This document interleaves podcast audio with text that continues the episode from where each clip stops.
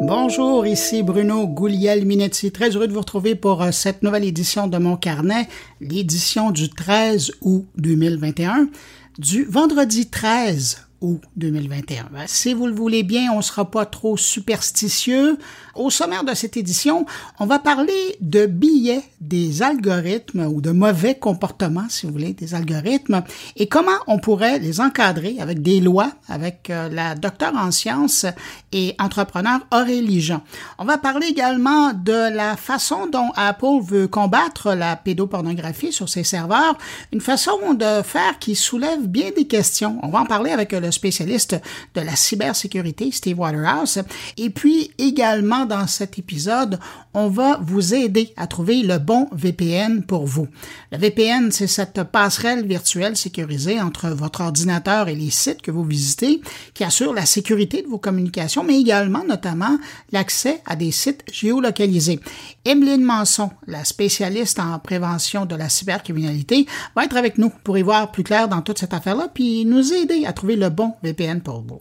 Également dans cette édition, mes collègues Frédéric Bove, Stéphane Ricoul et Jean-François Poulain sont là. Frédéric Bove s'entretient avec euh, Julien Turcot de chez GoSecure euh, de l'affaire Pegasus et surtout des leçons à tirer pour les entreprises québécoises. Stéphane Ricoul nous parle d'univers virtuel et de son côté, Jean-François Poulain parle de UX à la ville de Laval avec son invité Annie Thibodeau. Alors voilà pour les sujets de cette édition. Sinon, ben, je prends un instant quand même pour saluer cinq auditeurs de mon carnet. Salutations cette semaine à Angelo Bentivegna, Martin Hayé, Mélanie Roth, Danny Dumont et Catherine Réaume. À vous cinq, merci pour votre écoute. Et puis merci à vous que je n'ai pas nommé, mais qui m'écoutez en ce moment. Merci de m'accueillir entre vos deux oreilles cette semaine.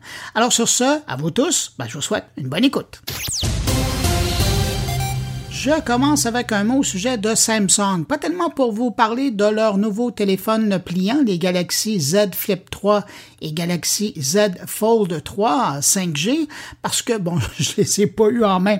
Alors euh, je peux pas vraiment vous en parler parce que je les ai pas essayés. Alors euh, je vais pas répéter ce qui se dit dans les communiqués ou les présentations officielles, mais je tenais à souligner que je trouve intéressant la politique de prix de ces appareils par Samsung parce que pour la première fois, il y a un fabricant de téléphone pliant moderne parce que là je parle pas des flip phones de poche comme on avait dans les années 2000. Donc qu'un fabricant de téléphone pliant baisse le prix d'un modèle pour qu'il soit accessible. Et là, je dis accessible entre guillemets, parce que c'est quand même pas donné. On parle maintenant de 1260 dollars. Alors, même si ça paraît cher, c'est quand même dans les prix du iPhone 12. Et donc, ça n'a rien à voir avec les prix euh, qu'on demandait pour les premières générations qui étaient, eux, au-dessus de 2000 dollars. Parlant de fabricants qui veut faciliter l'achat de ses produits, il y a Apple euh, cette semaine qui a lancé un nouveau programme de financement pour euh, ses produits au Canada. Apple permet désormais aux clients éligibles de financer leur achat d'iPhone, d'iPad ou d'ordinateur Mac sur 12 ou 24 mois avec un taux d'intérêt de 0 donc, vous payez le prix de votre produit, plus les taxes provinciales et fédérales, par mensualité, et c'est tout. Pas d'intérêt, pas de frais de traitement ou de frais d'emprunt, euh, et le taux de crédit, je le rappelle, est à 0% Le programme couvre les achats de matériel en ligne, mais également les achats qu'on peut faire en magasin. Comme disent les Anglais, kudo à Twitter cette semaine, qui fait preuve de pas mal de transparence avec son algorithme. À la fin du mois dernier, la plateforme a invité les utilisateurs euh, plus aguerris à trouver euh, les mauvaises pratiques de son intelligence artificielle et la quête a porté fruit, ça a été bon. Les résultats des courses, ben, on sait maintenant que l'algorithme de Twitter favorise les photos de femmes jeunes, minces et blanches. Maintenant que le problème est identifié, ben, reste plus pour Twitter qu'à recalibrer son algorithme en lui proposant d'autres types de contenus à prioriser pour recalibrer sa priorisation de l'affichage. Mais j'arrête ici sur le sujet. On va aller retrouver un peu plus tard la docteure en sciences religion pour parler de la question avec elle.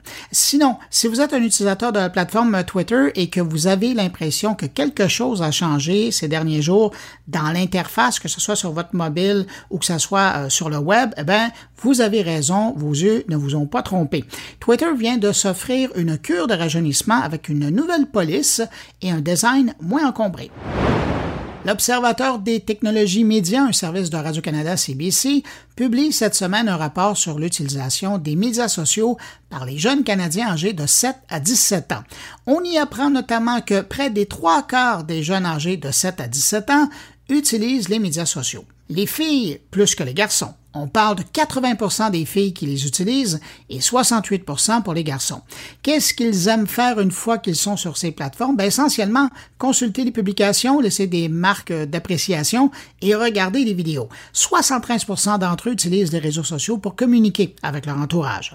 Pour ce qui est de l'âge et du choix des plateformes, on confirme que Facebook est beaucoup plus populaire chez les 18 ans et plus, parce que, en ce qui concerne les 7 à 17 ans, c'est seulement 34% des jeunes de cette tranche d'âge-là qui se retrouvent sur Facebook. Et puis je termine avec un fait intéressant. Au Canada, il semble que les jeunes francophones sont plus susceptibles d'utiliser TikTok.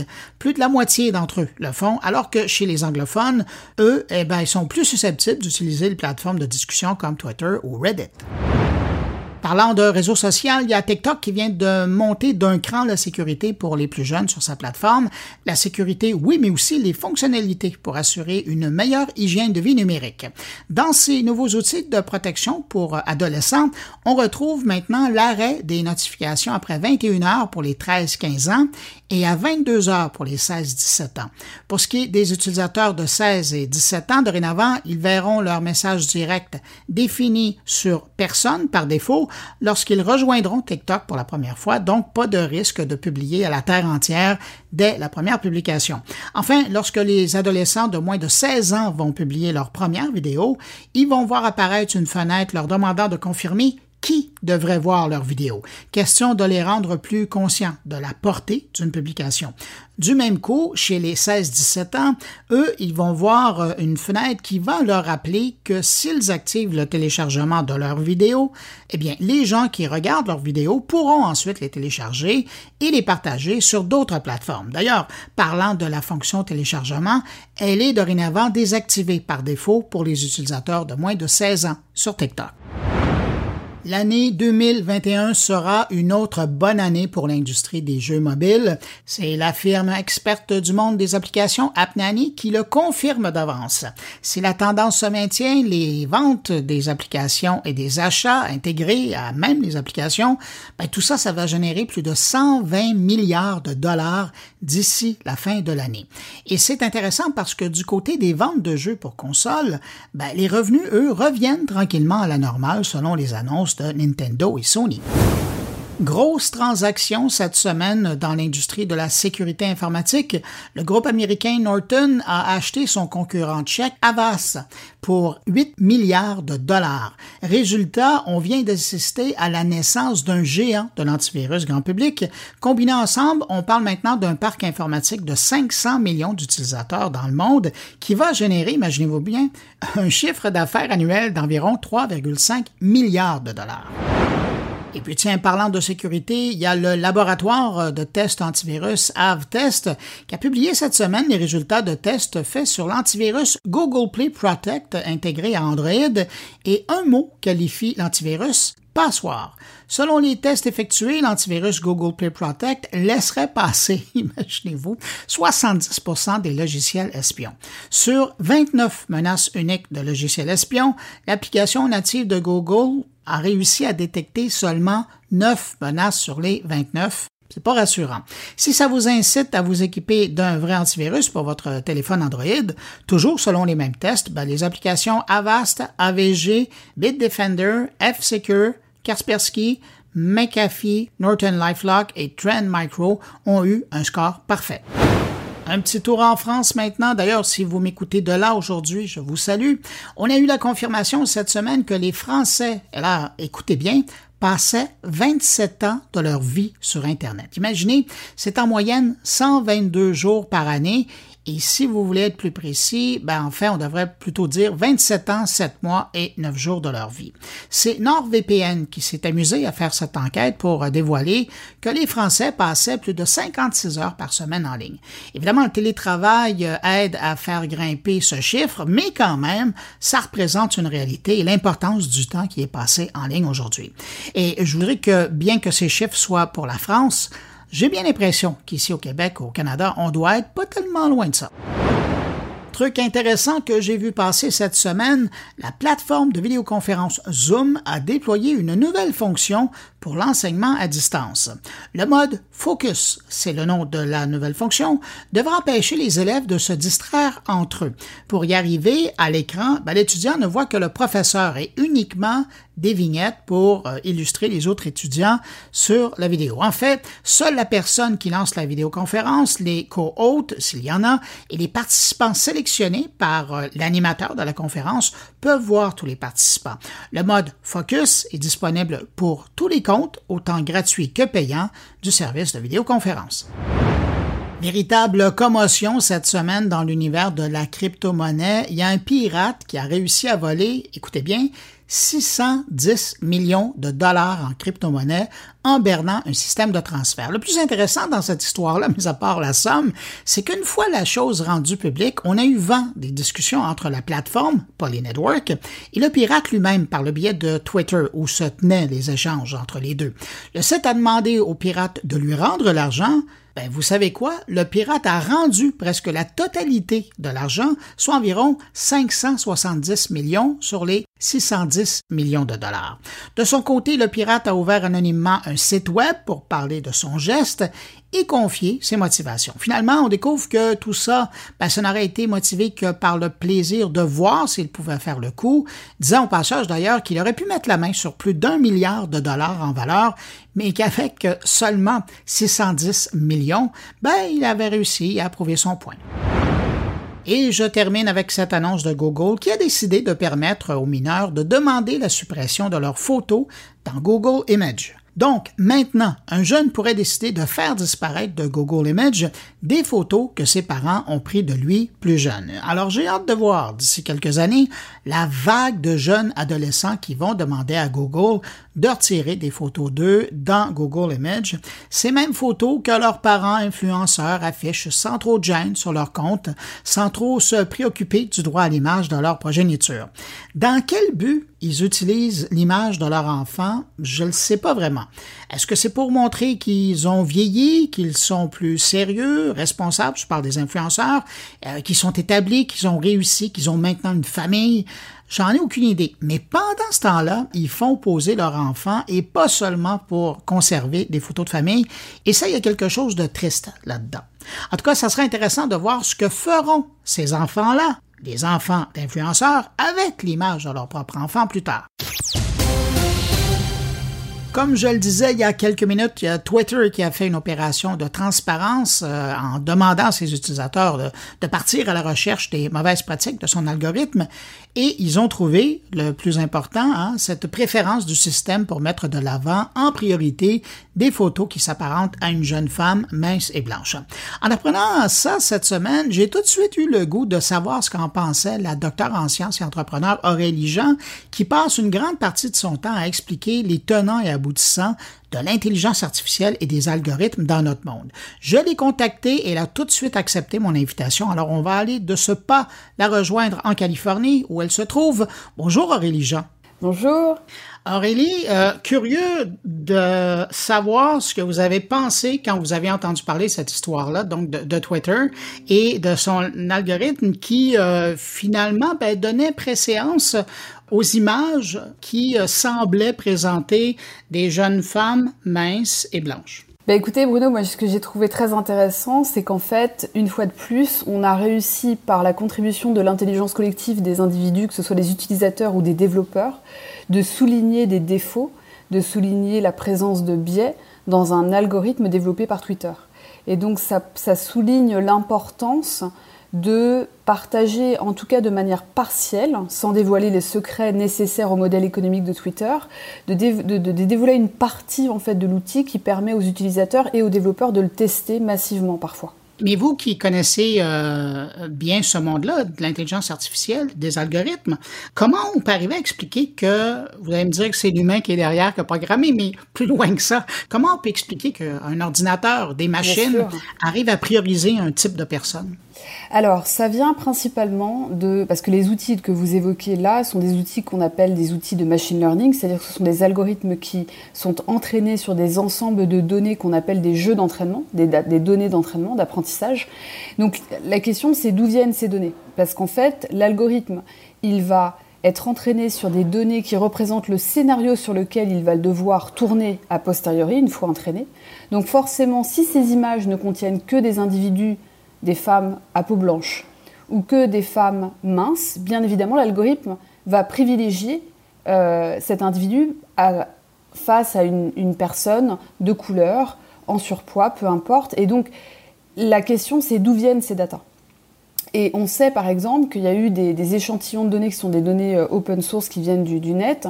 Souvent j'entends par exemple des gens dire oui mais si on prend les, données qu'il y a, les informations qu'il y a sur Internet, qui sont euh, transférées, communiquées sur Internet, on va forcément tendre vers un échantillon représentatif de l'humanité.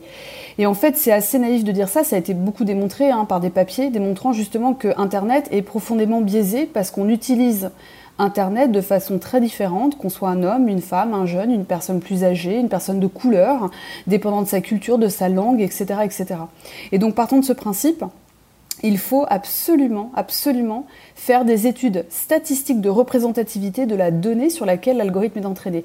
Donc, je ne connais pas le jeu de data d'entraînement euh, de, Twitter pour cet algorithme de, cropping.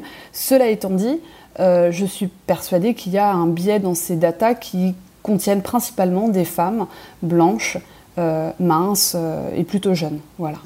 Et, expliquez-moi pourquoi aujourd'hui les entreprises ne le font pas systématiquement? Est-ce que ça coûterait, est-ce que c'est un enjeu économique? C'est pour gagner du temps? Alors c'est une excellente question. Elles le font. Alors elles le font déjà, mais il y a un problème d'échelle. Vous allez comprendre. Euh, il y a cette notion de fairness en algorithmique et en, en méthode d'explicabilité algorithmique qui consiste à aller étudier l'algorithme et les jeux de données sur lesquels il a été entraîné pour voir si justement on a une algorithmic fairness, c'est-à-dire est-ce que l'algorithme traite de la même manière les individus, les situations, les scénarios sans discrimination aucune. On a des tests aujourd'hui que l'on fait tourner sur les algorithmes et Twitter le fait. Cela étant dit, on a un problème d'échelle, c'est-à-dire que euh, il faut tester aussi massivement ces outils et que la contribution des utilisateurs et des développeurs autres que ce Twitter sont un apport fondamental pour une société comme Twitter. Et d'ailleurs, on fait déjà pour les bugs.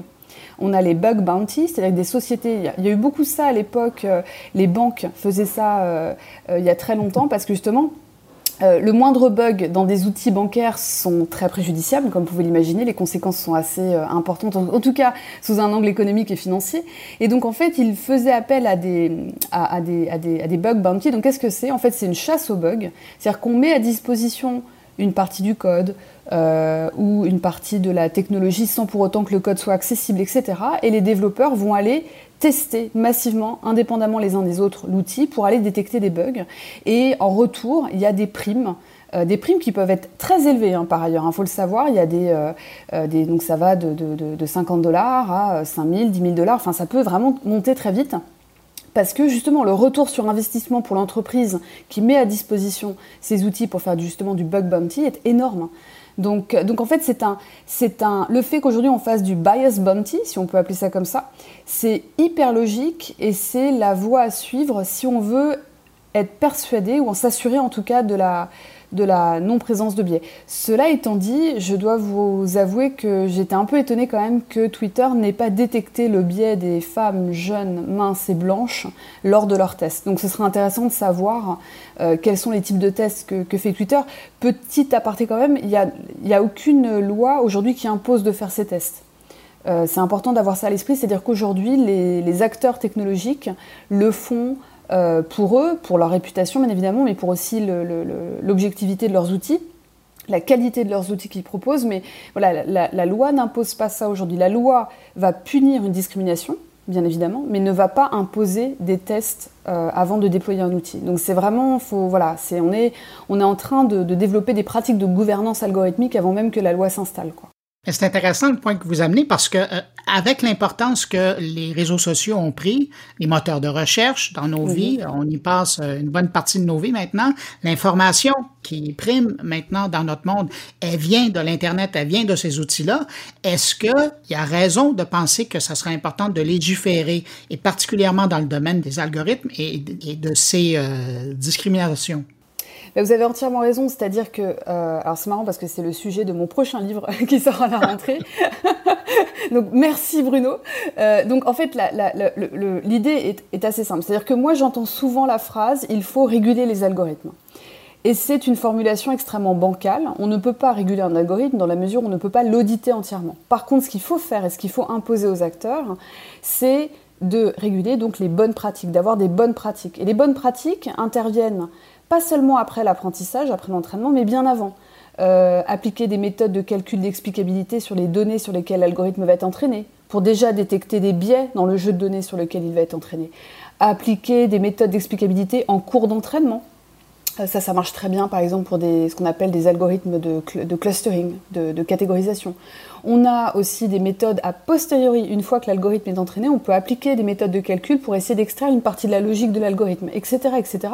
Donc il y a des, il va falloir réguler ce que j'appelle moi les bonnes pratiques. Et ça, ça fait partie de la gouvernance des entreprises. C'est-à-dire euh, ne pas réguler l'algorithme lui-même, ça ne sert à rien, mais davantage d'imposer aux acteurs de pouvoir d'une part tester massivement leurs outils, mais aussi de documenter leurs tests. Ce qui est très important. Et moi, je crois aussi beaucoup à la documentation, au partage des erreurs.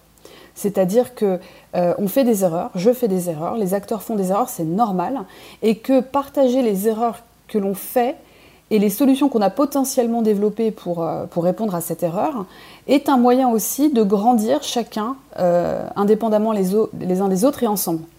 Et ça, moi, je suis pour la culture du partage des erreurs. Et, je présume donc que le geste et les actions que, Twitter ont portées en ouvrant, en, créant une semaine comme ça pour inviter les gens à tester la machine, euh, ça, c'est du bonbon pour vous.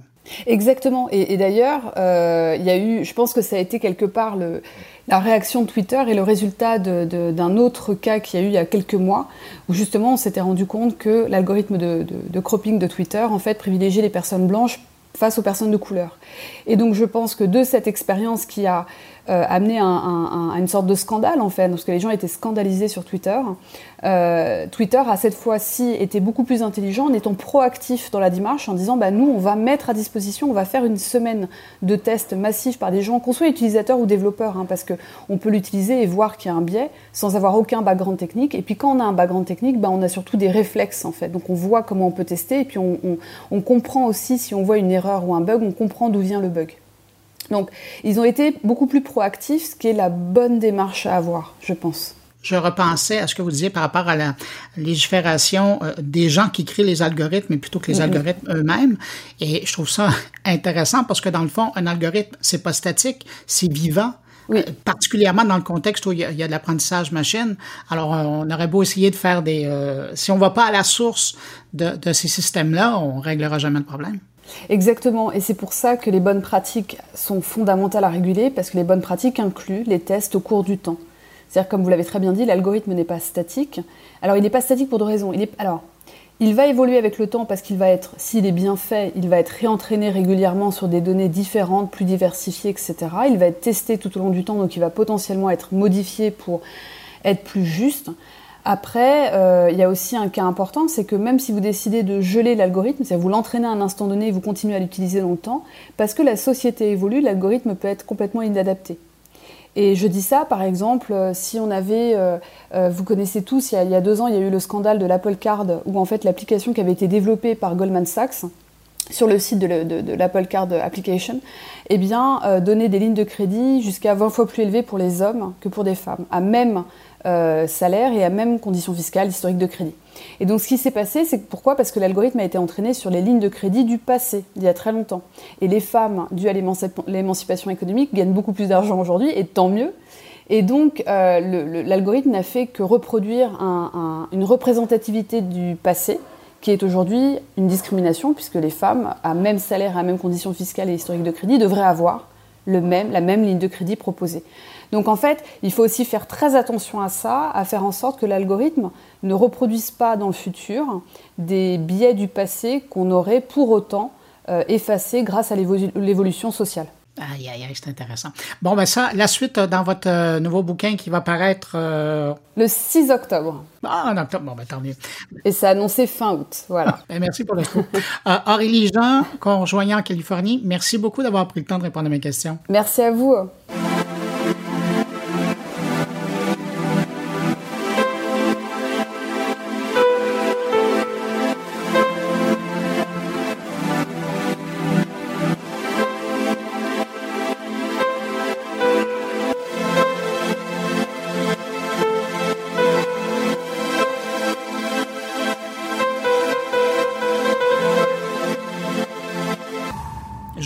Parlait la semaine dernière, Apple qui confirmait que bientôt l'entreprise allait balayer ou scanner, si vous aimez mieux, les photos qui se trouvent, qui sont hébergées sur son service de stockage infonuagique iCloud pour débusquer des photos à caractère pédopornographique.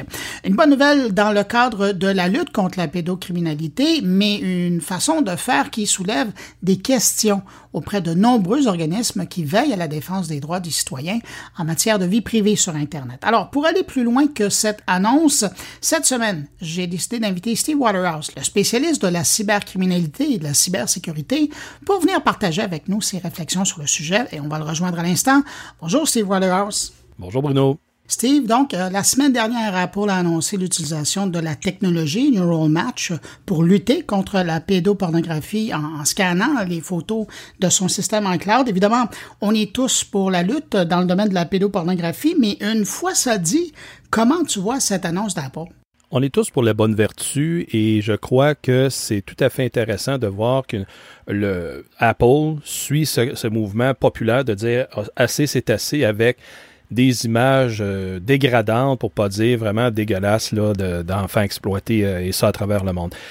ils ne sont pas les premiers à amener cette technologie-là en fonction pour être capable d'en faire la détection. D'autres hébergeurs d'infos nuagiques comme Google et les autres, ça fait quand même un certain temps qu'ils utilisent un type de reconnaissance comme ça de, de, photos en stockage pour être capable justement de débusquer euh, ce genre de, on va le baptiser crime, là, parce que ça amené du crime là, de recel et de possession de matériel comme ça, pédopornographique.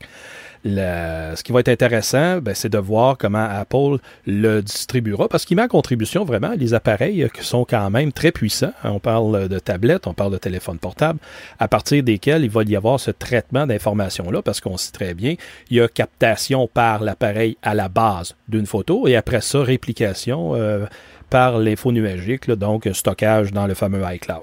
Alors, ça va être quand même intéressant de le voir à l'œuvre, comment est-ce que ça va se, travailler. Mais selon toi, pourquoi Apple rend public cette nouvelle façon de faire? Tu le disais, euh, d'autres le font, mais sans le dire publiquement. Euh, moi, je pense à Gmail qui scanne systématiquement les courriels qui se promènent sur son réseau à la recherche de contenu semblable.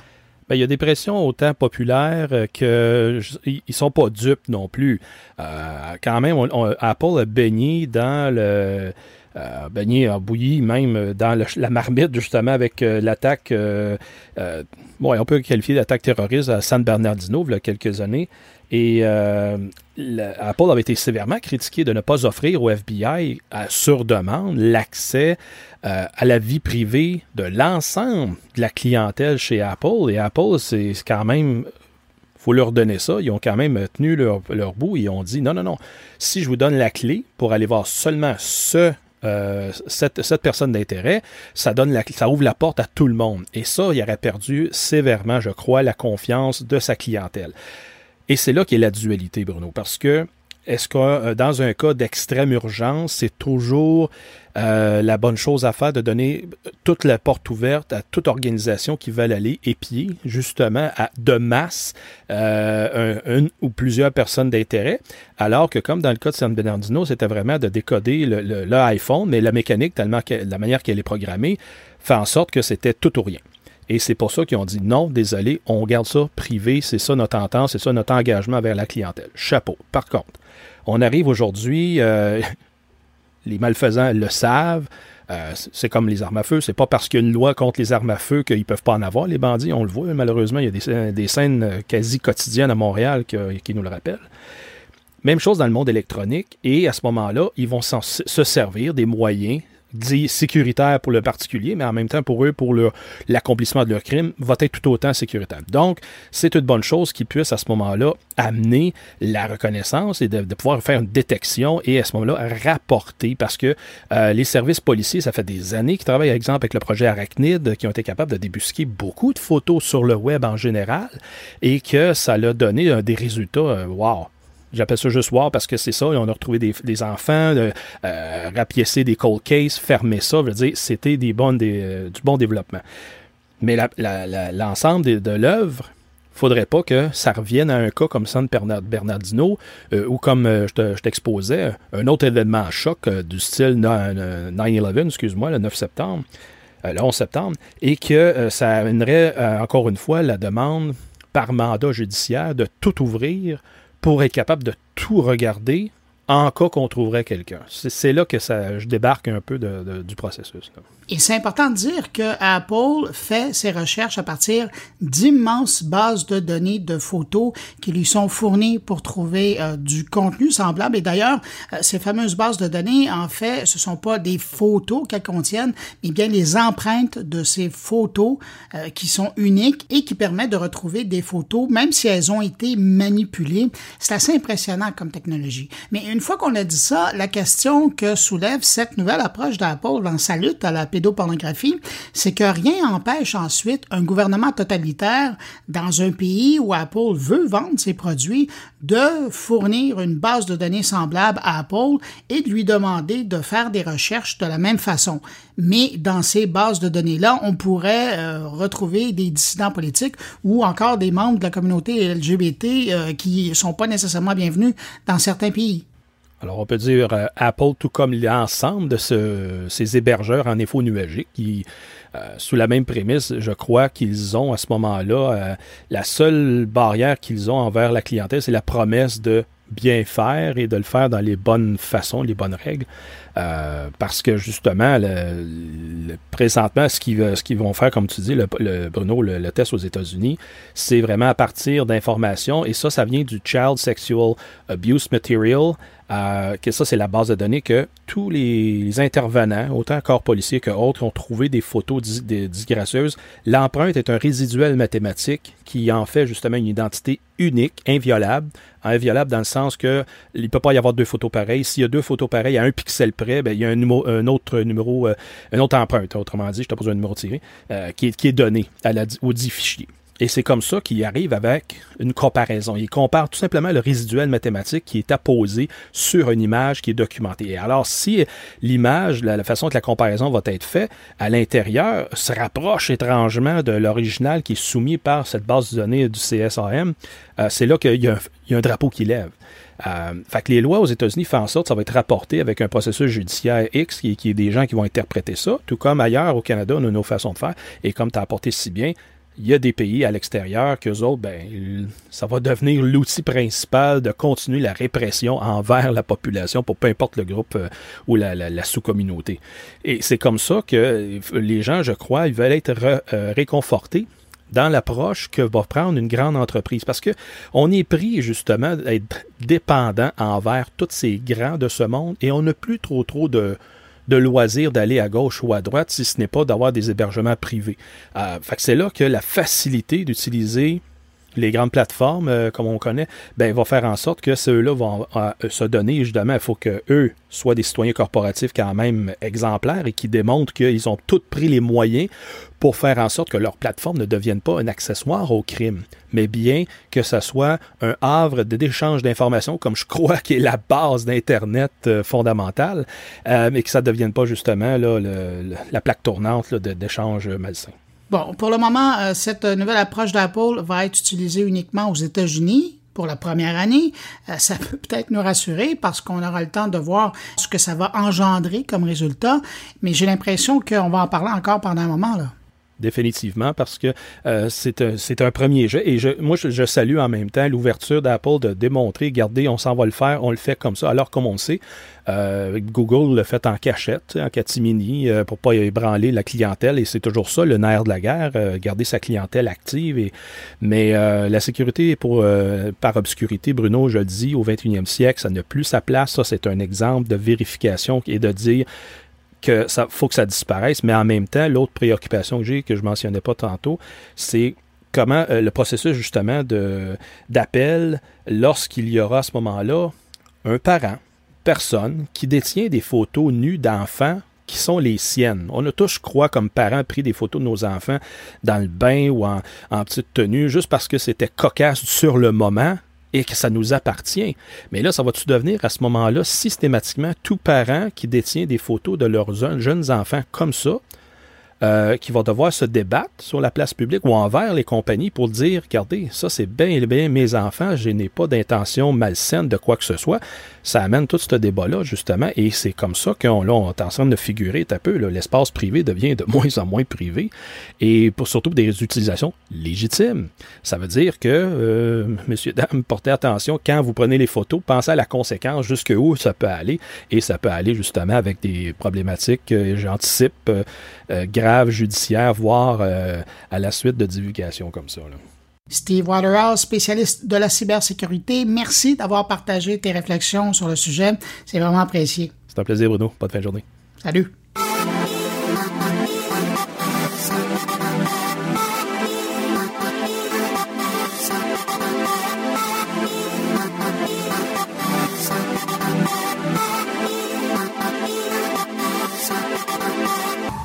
Maintenant, parlons VPN. Il n'y a pas une semaine où je ne vois pas passer une question sur le sujet.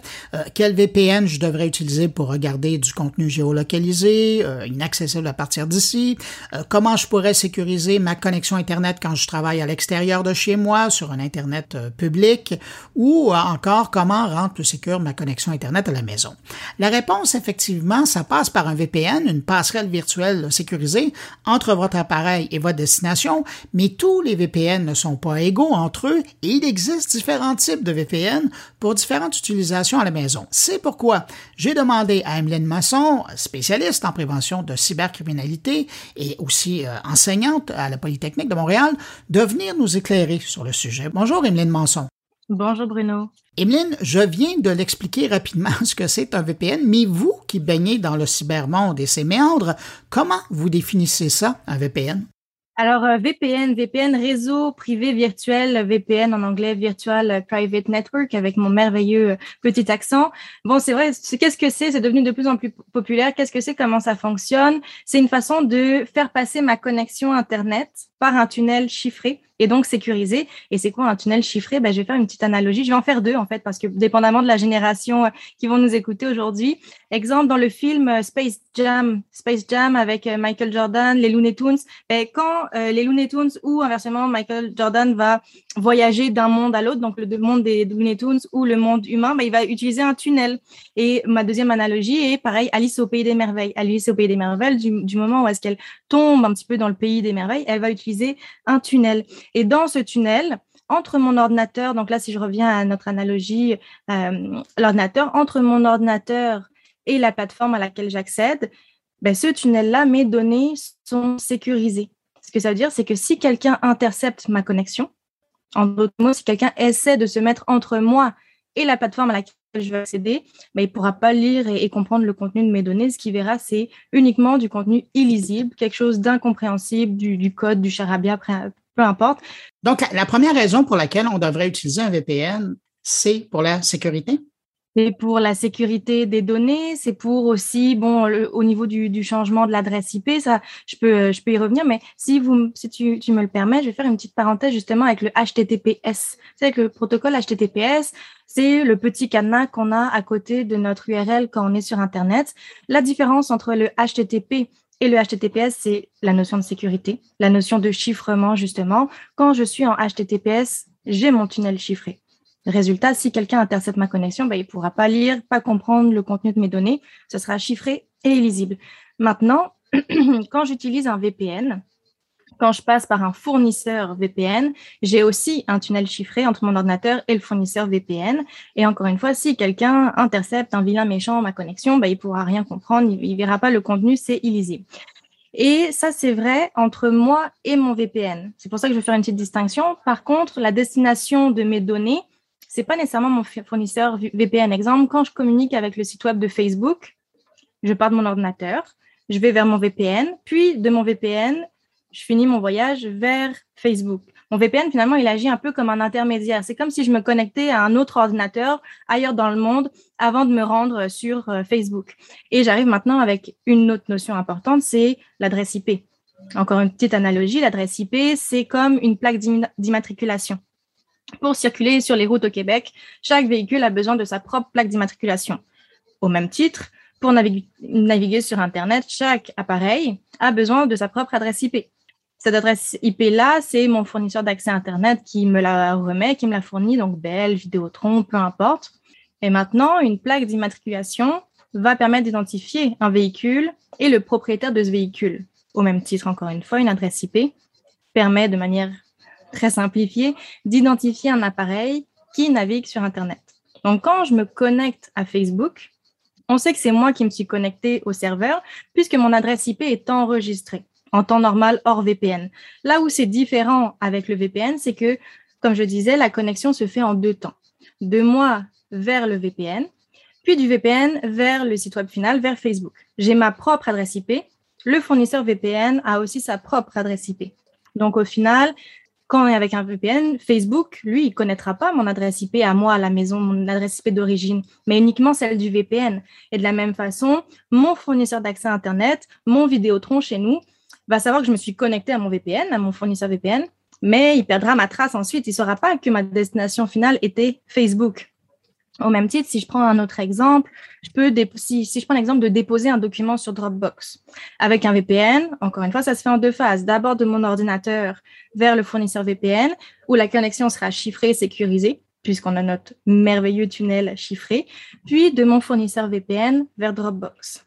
Là, si entre mon VPN et Dropbox, je suis en HTTPS, bah, c'est chiffré, pas de problème. Donc, si le, site web de Dropbox est en HTTPS, la vie est belle, aucun problème.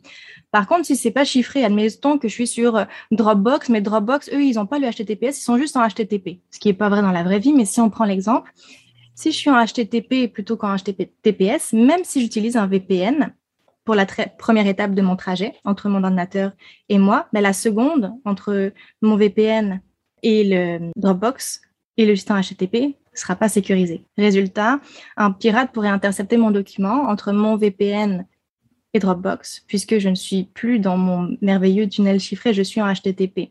Par contre, de nouveau, si le pirate réussit à accéder à ma ligne de communication entre moi et mon VPN. Là, il interceptera rien. On a dit entre moi et le VPN, c'est sécurité, c'est chiffré. Donc, ce qu'il faut retenir, si je suis en HTTPS, pas de problème. Si je suis en HTTP, problème. VPN, pas VPN, HTTP égale problème. Donc euh, voilà, comme je disais, dans les faits, Dropbox est en HTTPS, donc pas de problème, mais être vigilant. Puis, justement, une autre distinction peut-être intéressante, c'est que certains vont, vont confondre aussi VPN et antivirus en disant j'utilise un VPN, je peux pas avoir de virus. Ben non, bah, c'est pas un antivirus.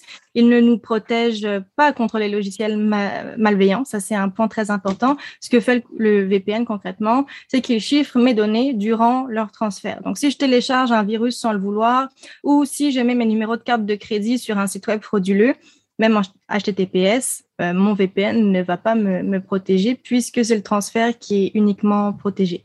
Donc, il faut garder à l'esprit que certains VPN aussi vont mettre plus d'efforts à masquer notre identité, comme on disait, notre adresse IP euh, qui vont vont cacher au, site qu'on visite, plutôt qu'à protéger réellement nos données privées. Parce que les VPN collectent aussi beaucoup d'informations sur nous. Hein. Eux, ils ont conscience de tout ce qu'on fait. Ils enregistrent l'historique de navigation, ils voient tout ce qui se passe de bout en bout, d'un point à l'autre. Ils pourraient vendre nos données au plus offrant peut-être. D'où l'importance de bien choisir son VPN et de valider sa bonne, euh, sa bonne réputation. Et nos besoins en termes de chiffrement ne sont pas les mêmes d'un individu, individu à l'autre. Peut-être que moi, pour moi, l'important, c'est seulement de justement changer mon adresse IP au Canada aux yeux de Netflix pour avoir une adresse IP au Japon pour écouter mes mangas préférés. Peut-être que ça, en tant qu'utilisateur, c'est important.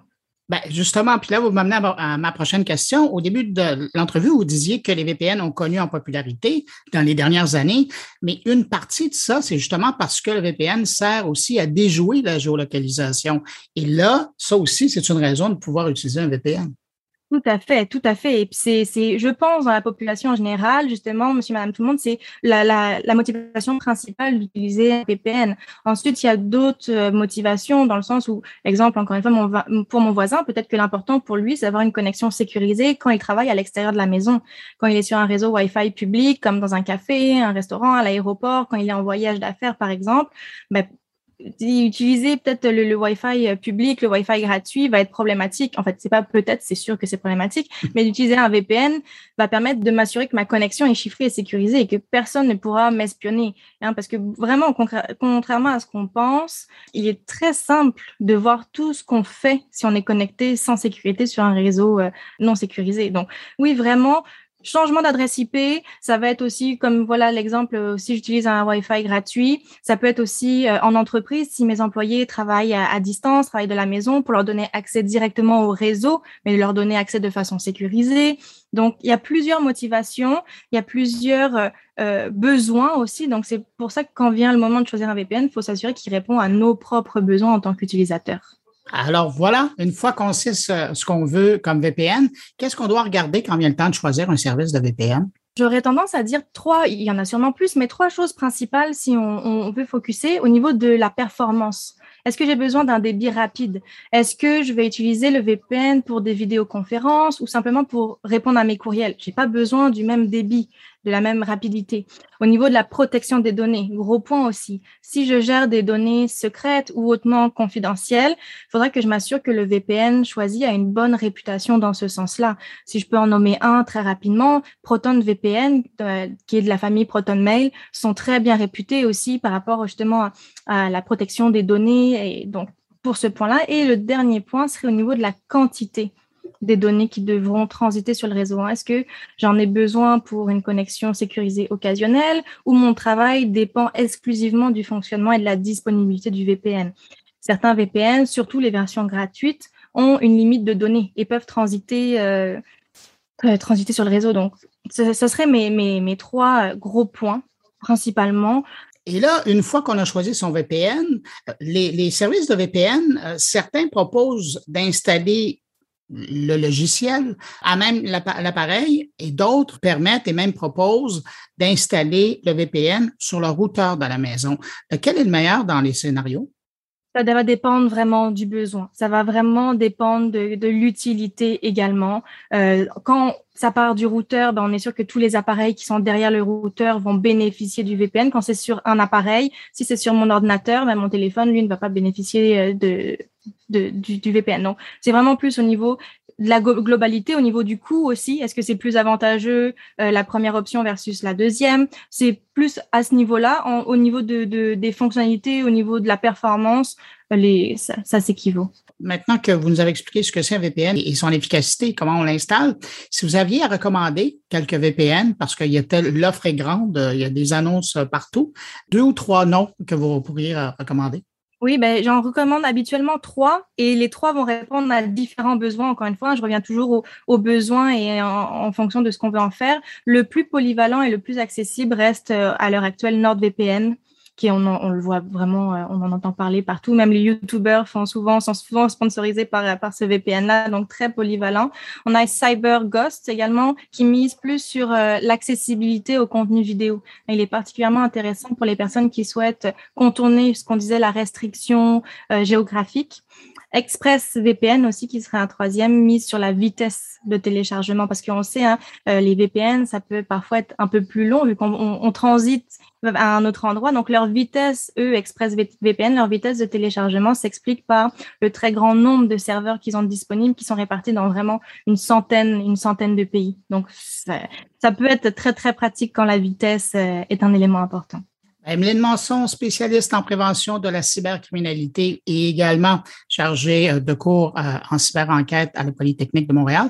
Merci d'avoir pris le temps de répondre à mes questions. Merci, merci beaucoup.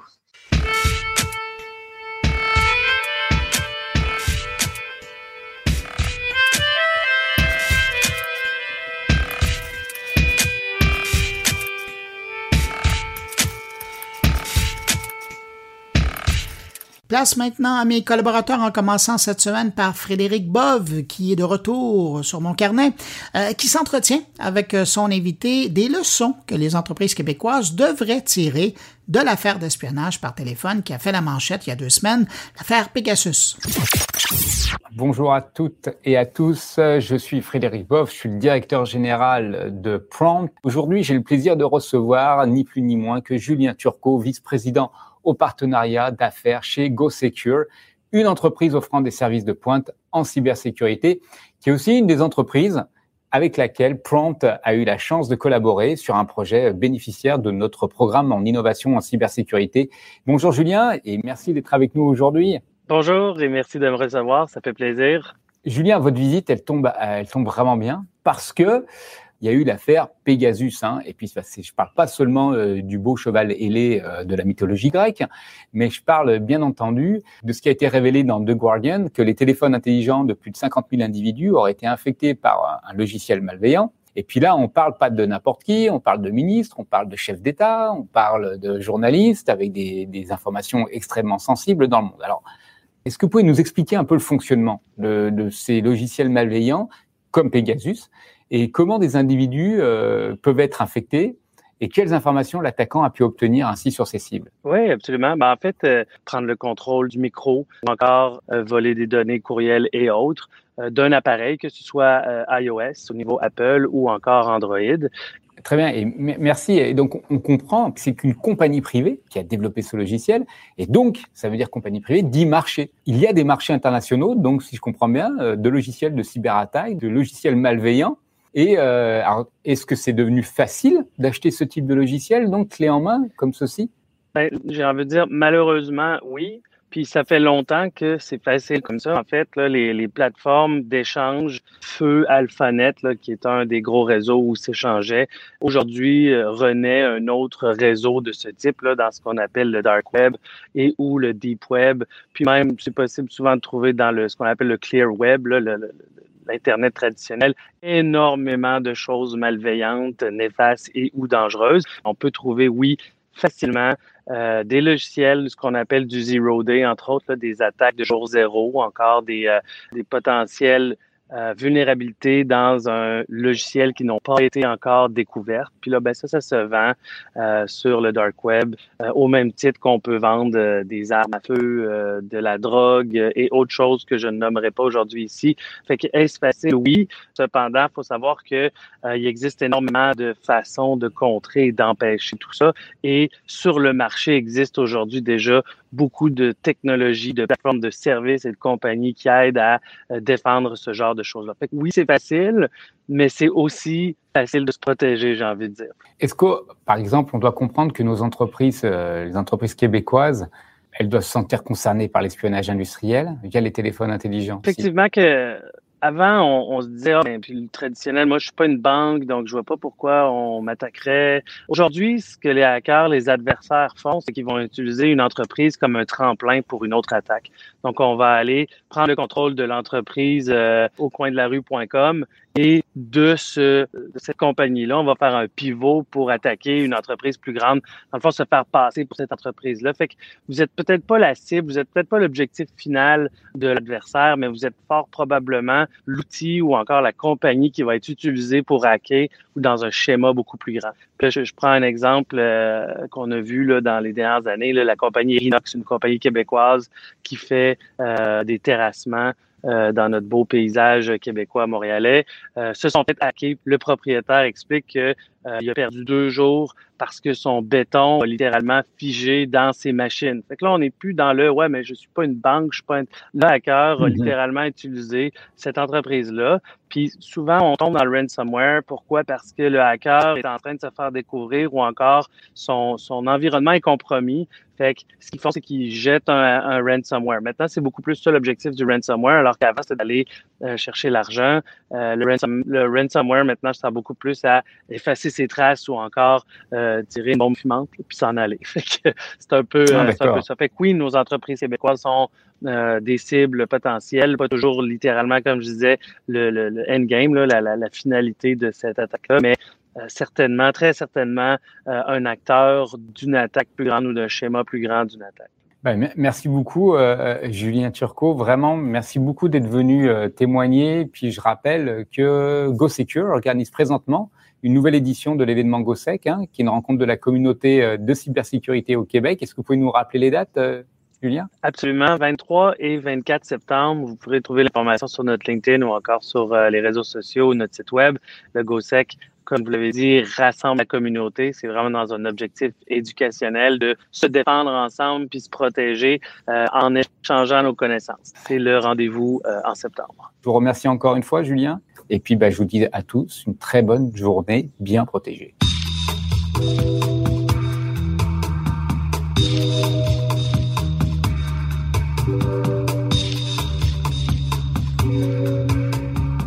Autour maintenant de Stéphane Ricoul qui, euh, cette semaine, nous amène très très loin dans une réflexion qui concerne les mondes virtuels.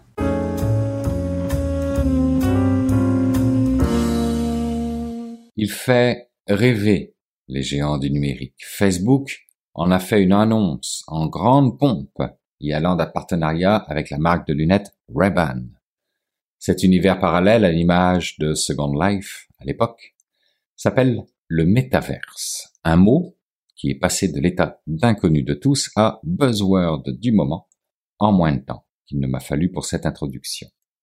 Et pourtant, le concept autour du métaverse semble tout droit sorti du roman de science-fiction Le Samouraï virtuel de l'auteur Neil Stephenson qui date de 1992 et qui démontre une vision dystopique de ce monde virtuel selon Wikipédia. Mais j'ai aussi pu lire ailleurs que ça semblait tout droit sorti du roman Player One de Ernest Klein, qui, quant à lui, date de seulement 2011. Finalement, tout bon créatif, qu'il soit romancier ou éditeur de jeux, doté d'une certaine vision du futur, peut se targuer d'être celui qui a inventé le concept. Donc, dystopique, disais-je, bien loin de l'image que Facebook veut donner à ce successeur de l'Internet mobile Dixit Mark Zuckerberg lui-même.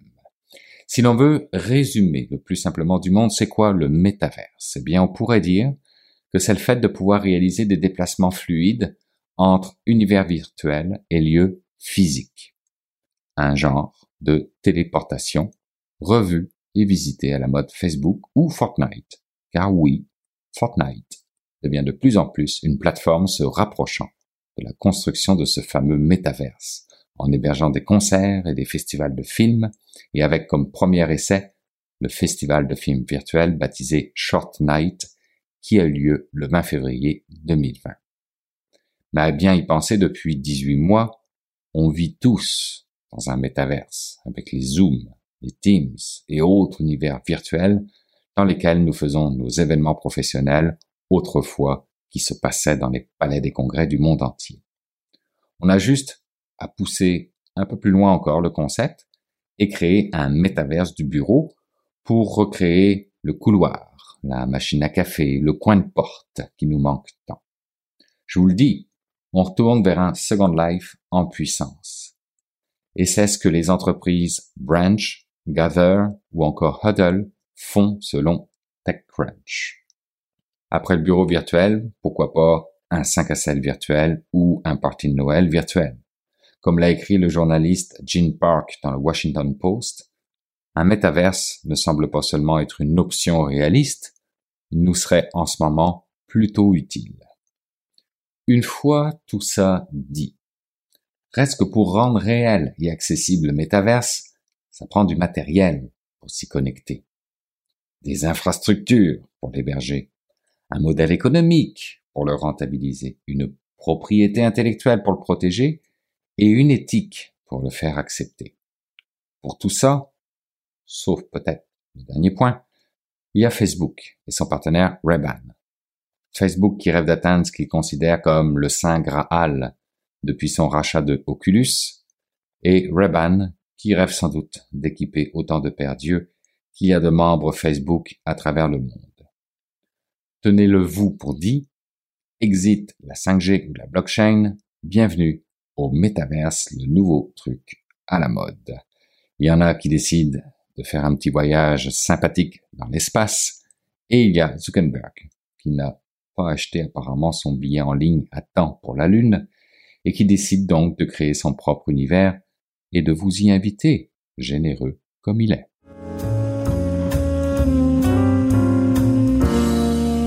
C'est maintenant le temps d'aller parler UX avec mon ami Jean-François Poulain. Salut Jean-François. Bonjour Bruno. La semaine dernière, tu nous parlais de UX au gouvernement provincial avec le Québec, l'expertise. C'était fort intéressant. D'ailleurs, on a eu des réactions du gouvernement. Ils ont bien aimé ça, ton entrevue. Ils l'ont partagé sur leurs réseaux sociaux. Euh, tant mieux. On est content qu'ils puissent apprécier ce qu'on fait. Mais là, on poursuit dans la même veine, dans euh, le UX employé dans le contexte gouvernemental, mais cette fois municipal. Ben absolument. Puis comme tu sais, moi, j'ai quand même passé deux ans avec la Ville de Montréal dans le département IT pour euh, monter le, la sensibilité à l'expérience utilisateur. Donc, euh, le, côté de, de euh, gouvernemental des services, mais c'est quand même un projet que, que j'aime beaucoup. C'est vraiment une des choses que j'aime faire, donc j'aime bien encourager aussi. Et, j'ai donc entendu parler de Annie Thibodeau au printemps quand ils étaient en train de mettre en place cette initiative-là, mais ils, ont, y travaillent depuis un an, un an et demi, parce que c'est quand même gros. Hein, on s'entend mettre un service municipal en ligne comme ils l'ont fait. Et on parle de quelle ville, là? On parle de la ville de Laval. Donc, euh, pour une ville de la grosseur d'une ville comme Laval ou Montréal, mettre en ligne le service 3 en 1, c'est quand même assez costaud parce que euh, on parle de quelqu'un qui va peut-être dire Hey, moi, je vois un égout qui qui est déplacé, un arbuste qui est tombé dans la rue, il y a des poubelles dans tel coin. Donc, ça rassemble beaucoup de départements dans une ville qui doivent se connecter tous sur un même formulaire ou une même app qui, elle, euh, doit euh, envoyer de ces demandes-là aux bons endroits. Et là, tu as des systèmes métiers, puis des systèmes qui existent depuis des années, qui ce sont des vieux systèmes. Et donc, autant tu dois créer un sentiment et une consultation, euh, c'est-à-dire un sentiment d'appartenance et une consultation, auprès des citoyens, que tu dois en faire une aussi massive auprès de tes employés qui vivent avec des processus depuis super longtemps, qui sont habitués de se faire parler de certaines façons, euh, genre euh, une bouche d'égout pour eux, ça a un autre nom, ça a des noms spécialisés, mais le citoyen pour lui, c'est une bouche d'égout. Donc, avec Annie Thibodeau, cette semaine, on parle de ça, de c'est quoi de mettre en place un service de cette amplitude-là dans un gouvernement local, finalement. Bon, ben, tu as bien mis la table, on va aller écouter ton entrevue. Merci pour cette rencontre-là. Puis, euh, ben, quant à nous, on se retrouve la semaine prochaine. Absolument. À la semaine prochaine. Merci, Bruno. L'idée, elle a germé là depuis euh, plusieurs années. Euh, on avait tant euh, les citoyens, les employés que les, la direction générale de la ville qui nous demandait de mieux gérer les requêtes des citoyens. on parle d'un bon volume de demandes. Hein, c'est quand même plus de 200 000 requêtes de citoyens par année qui sont ah, traitées par. oui, il y a énormément de gens qui travaillent sur chaque chaque demande, qui se promènent un peu partout dans la ville.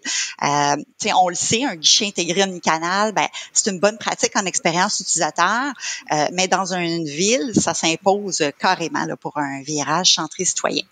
Euh, donc, euh, la ville de Laval, ben, elle a mis en place son projet requête citoyenne, mhm. que d'ailleurs on a complété juste à temps avant la pandémie, et, heureusement. puis on poursuit avec des améliorations. Donc, ça a vraiment été un projet de service à la clientèle. Tu sais. Oui, il y a de l'informatique, mais ce qu'il faut surtout retenir, c'est que c'est une transformation culturelle. Hein? Tu sais, quand on parle de service aux citoyens, on, parle d'une approche euh, euh, humaine bienveillante au final. Euh, donc, un, guichet intégré, ben, tout simplement, c'est de s'assurer que ce soit simple d'envoyer une demande à la ville, puis d'en effectuer un suivi, hein, bout en bout, qu'importe les intervenants, puis que tout le monde, ben, il travaille main dans la main. Euh, par exemple, on, est tous citoyens, hein? donc on va s'attendre à pouvoir transmettre notre demande à la ville de façon très simple, par différents moyens de son choix, hein, que ce soit par le site web de la euh, par une application mobile, euh, au téléphone ou en personne. Euh, on va aussi s'attendre à ce que quand on a une demande, ben, elle soit prise en charge de façon bienveillante, avec des suivis coordonnés, rigoureux et transparents, tous les employés concernés. puis ces employés-là, ben, il faut aussi qu'ils soient outillés adéquatement. Donc, on est allé beaucoup plus loin que l'aspect technologique, en fait. il faut partir carrément avec, ben, c'est quoi nos normes en service citoyen, on les sert comment nos citoyens lavallois? Euh, qu'on a mis en place vraiment un large virage culturel qu'on a appelé le citoyen d'abord, puis qui continue d'ailleurs de, de, faire des petits puis de poursuivre. Euh, on a aussi euh, co-créé hein, des processus communs et partagés entre les services. Euh, puis évidemment, ben, il y a l'aspect technologique. Euh, donc au point de vue technologique, ben, on parle d'une application CRM info nuagique qui a été partagée dans toute la vingtaine de services municipaux à la ville. Euh, les gestionnaires ont aussi accès à des tableaux de bord. Il faut qu'ils soient capables de consulter ben, le volume, la localisation des demandes, les délais euh, pour mieux euh, agir avec leurs équipes. Qu'est-ce que ça veut dire, ça, quand tu dis que vous avez co-créé ça avec les différents services et les citoyens? J'imagine vous avez fait des tables de concertation, des, des design. Qu'est-ce qui a été utilisé comme comment ça s'est passé? Combien de temps ça a duré cet aspect-là de consultation? Parce que quand même, c'est ce qui fait, c'est le nerf de la guerre. À partir du moment où on dit on va vraiment faire quelque chose d'adressé aux citoyens, ben on crée une culture, comme tu dis, mais on inclut les, les probablement aussi tous les travailleurs euh, qui sont euh, qui sont impliqués là-dedans puis qui ont souvent des choses super intéressantes à dire. Comment ça s'est passé cette partie-là? Euh, Tout à fait. Ben écoute, c'est une approche qui est super participative. on, on fait pas ça toute seule dans notre bureau. Hein. Non, non, non. Euh, fait qu'on parle tant de, de d'ateliers Kaizen avec les employés, euh, des consultations citoyennes qu'on a faites dès le tout début du projet, hein, on est allé faire euh, euh, un sondage téléphonique, euh, des quatre groupes de discussion pour vraiment valider les approches qu'on pensait mettre de l'avant. on est retourné voir les citoyens aussi un petit peu plus tard. Hein. on a fait des, des recherches utilisateurs. On avait une version web bêta du portail web Mon Dossier. Fait qu'on est allé valider. Est-ce que la plateforme interactive est suffisamment conviviale? Qu'est-ce qu'on va aller améliorer dans un prochain sprint d'amélioration, puis on continue même l'améliorer. Euh, les employés aussi, ben, ils étaient très très largement là euh, euh partie prenante des processus. Euh, quand on parle de processus de travail, euh, ben c'est un gros travail d'équipe, hein, le service aux citoyens. donc on a fait énormément de tables de travail thématiques. en fait, on a eu jusqu'à 700 employés qui ont été impliqués puis qui ont permis ah de bâtir là, un, immense catalogue de tous les services offerts aux citoyens. C'était vraiment du jamais vu là, pour l'organisation. Ah, c'est énorme. Oui, oui, c'est énorme. Puis franchement, ça a été notre plus belle fierté, d'avoir réussi à aller chercher euh, euh, avec beaucoup, beaucoup d'enthousiasme la participation de gens de tous les services qui ont dit, ben, je vais vous le dire, moi, comment ça fonctionne dans notre service. C'est quoi les demandes qu'on devrait en, prendre en charge? Puis lesquelles est-ce que ça devrait être nos collègues qui prennent en charge? Euh, parce que quand l'agent du 3-1 reçoit une demande, il faut pas qu'à chaque fois, il se pose la question, à qui est-ce qu'elle va aller cette demande-là? il faut que ce soit déjà quelque part formalisé ces zones de responsabilité-là entre tout le monde. C'est ce qui s'assure que, que ça se passe bien puis que ça soit fluide. Fait que ça a été un, un gros, gros travail d'équipe. Mais euh, j'imagine, ça a été fait dans une période de combien de temps? Parce que en même temps, c'est il y a des complexitudes là-dedans qui sont naturelles parce qu'il y a des, des fois, euh, comme à la ville de Montréal où j'ai pu constater, il y a des systèmes métiers qui sont beaucoup plus vieux, qui sont utilisés par tel département de l'eau, tel département de la voirie, et il faut s'y connecter. Est-ce que ça a été aussi, est-ce qu'il y a eu ce défi-là dans le cadre de ce projet-là de, de se connecter avec des systèmes métiers qui étaient tout différents, puis les compatibilités sont pas toujours nécessairement naturelles non plus là? Euh, tout à fait. Ben, on a effectivement exactement les mêmes défis. Euh, en hmm. même temps, c'est une nécessité. Hein? On peut pas parler d'avoir une bonne expérience employée puis d'avoir une vue 360 de, de, dossiers citoyens sans se connecter à quelque part euh, avec la réalité terrain de ces employés-là puis avec les systèmes qu'ils utilisent au quotidien. après, ben, il faut prioriser évidemment.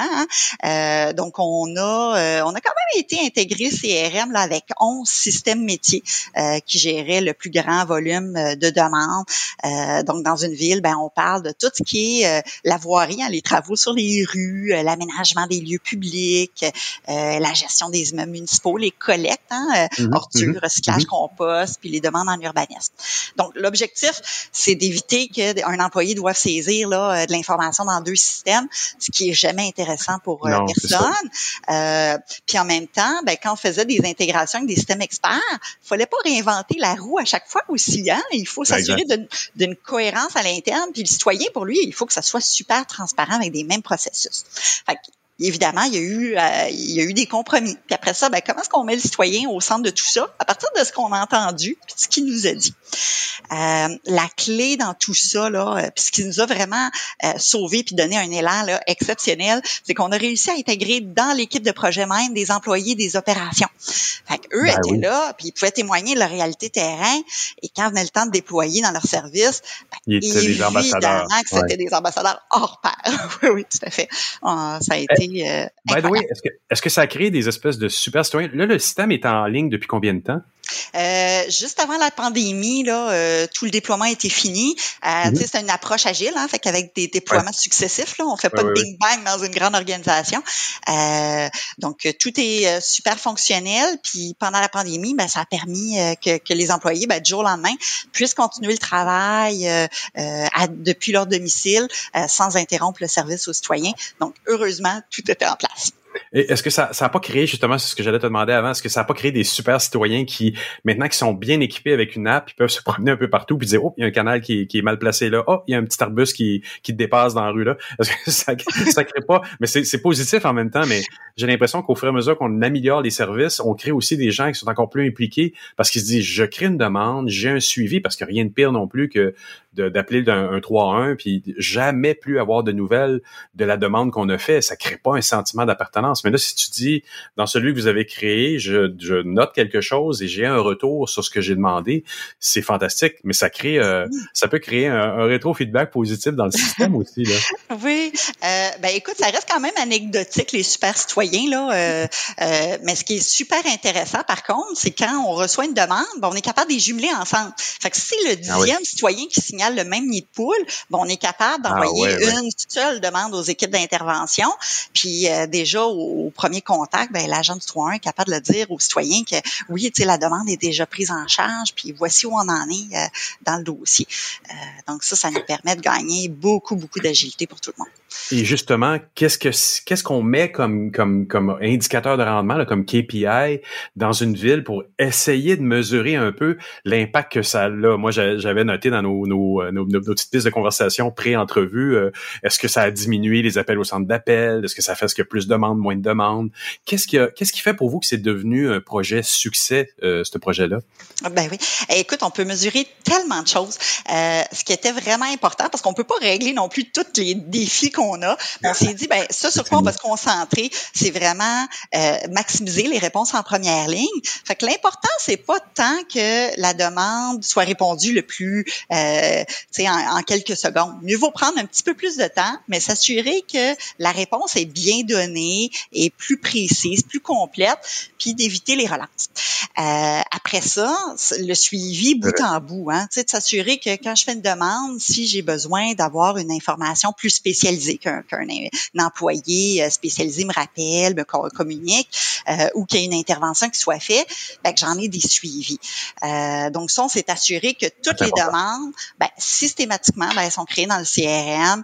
Euh, fait que le citoyen, ben, il peut suivre son dossier en ligne lui-même. Euh, S'il rappelle, on est capable de lui dire où est-ce qu'il en est. Euh, il reçoit des courriels automatisés. Donc, 100% des requêtes euh, ont des suivis comme ça. Puis la magie de l'informatique, ben, tu le sais, hein, c'est qu'on peut personnaliser et automatiser beaucoup de choses. Donc, ça nous aide à vraiment se concentrer là où il y a un petit peu plus de, de discussion à avoir, puis un peu plus d'approfondissement, vraiment pour ces dossiers-là qui demandent plus de temps. un bon indicateur de rendement, c'est que vous avez gagné des prix avec ça quand même. Là. Oui, écoute, on est euh, on est super chanceux. Euh, euh, tu sais, tout récemment, là, on a eu l'honneur d'avoir un prix du PMI Montréal pour l'excellence en gestion de projet.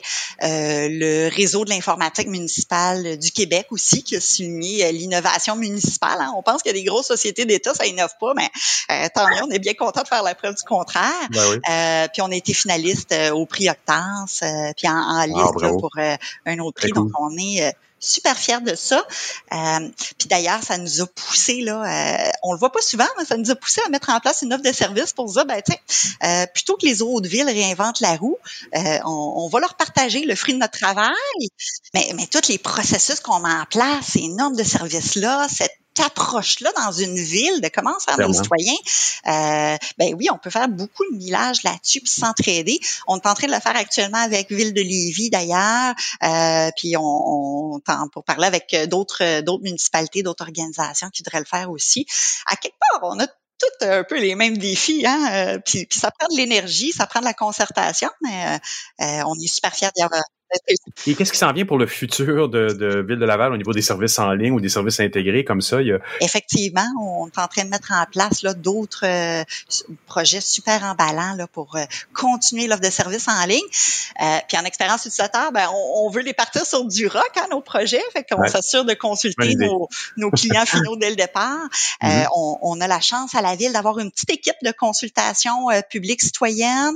puis on est accompagné aussi là, de Lab. donc, on met en place une stratégie, là, puis rapidement, on va consulter les citoyens là, dès le démarrage là, de nos projets dès, dès cet automne. C'est super. Écoute, Annie, je vais te remercier beaucoup pour cette belle entrevue. Ben, merci beaucoup à toi. Et ben voilà, c'est ainsi que se termine cette édition de Mon Carnet. J'espère que vous avez apprécié. Nous, on a eu beaucoup de plaisir à la faire. Merci à nos invités. Merci à Frédéric Bob, Stéphane Ricoul et Jean-François Poulain. Quant à vous, qui m'écoutez encore entre vos deux oreilles, merci d'avoir été là jusqu'à la fin. Et si vous êtes en vacances, ben, je vous les souhaite bonnes. Si vous êtes au travail, je vous dis courage. On se retrouve la semaine prochaine pour une nouvelle édition de Mon Carnet. Sur ce, je vous dis au revoir, mais surtout, portez-vous bien.